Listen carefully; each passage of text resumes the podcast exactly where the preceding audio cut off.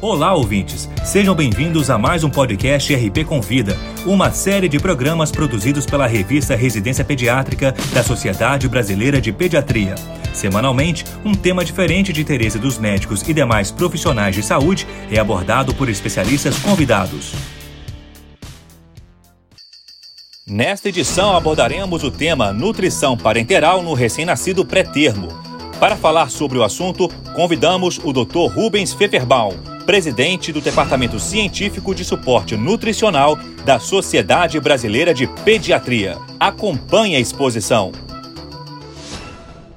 Dentro dos desafios da nutrição do recém-nascido pré-termo, sem dúvida, evitar a subnutrição, catabolismo proteico e prover as necessidades nutricionais de proteínas, minerais, micronutrientes e vitaminas durante a internação é de fundamental importância. Isto porque o recém-nascido pré-termo tem um déficit de nutrientes muito importante que, se não tomarmos as devidas providências em relação à nutrição dele, a subnutrição poderá ocorrer mesmo durante a internação.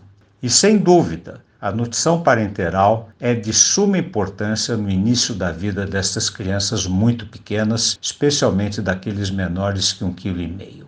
A nutrição parenteral, basicamente, ela se compõe de uma oferta de aminoácidos, que é o substrato melhor para o seu crescimento, vitaminas, minerais, oligoelementos e, mesmo já nos primeiros dias de vida ou mesmo no primeiro dia de vida, com hidratos de carbono com glicose e lipídios já incorporados na nutrição parenteral. A nutrição parenteral poderá ser mantida até que em torno de 60 a 70% das necessidades nutricionais sejam oferecidas através da nutrição enteral, o que, dependendo do tamanho da criança, dependendo das suas condições clínicas, poderá demorar um pouco mais ou menos.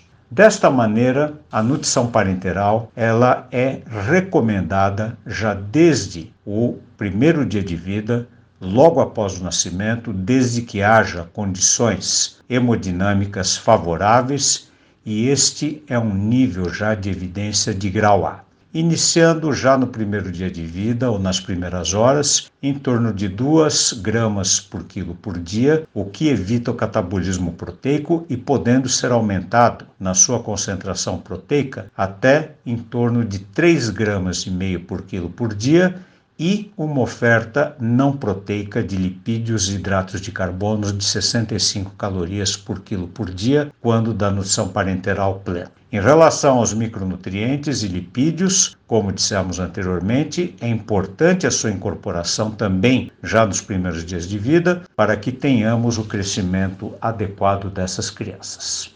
Desta forma, a introdução precoce da nutrição parenteral faz com que haja uma diminuição da subnutrição, melhorando os scores de crescimento, tanto de peso como de comprimento, como no perímetro cefálico. E sem dúvida, dando um melhor crescimento harmônico para essas crianças e um melhor desenvolvimento cognitivo na sua evolução posterior, frente às necessidades de crescimento e de desenvolvimento cognitivo que essas crianças apresentam. Finalizando, você poderá encontrar mais informações da nutrição parenteral e muitos outros temas que estão no novo Manual de Suporte Nutricional da Sociedade Brasileira de Pediatria que certamente poderá auxiliar na sua atuação clínica nos hospitais e consultórios relacionados às crianças que necessitam um suporte de terapia nutricional mais adequado. Muito obrigado e tenham bom proveito desta palestra e do Manual de Suporte da Sociedade Brasileira de Pediatria. Esse foi o Dr. Rubens Pfefferbaum falando sobre nutrição parenteral no recém-nascido pré-termo. Para ouvir todos os podcasts, acesse a página da revista Residência Pediátrica na internet. O endereço é residenciapediatrica.com.br barra mídia barra podcast. Residência Pediátrica, a revista do pediatra.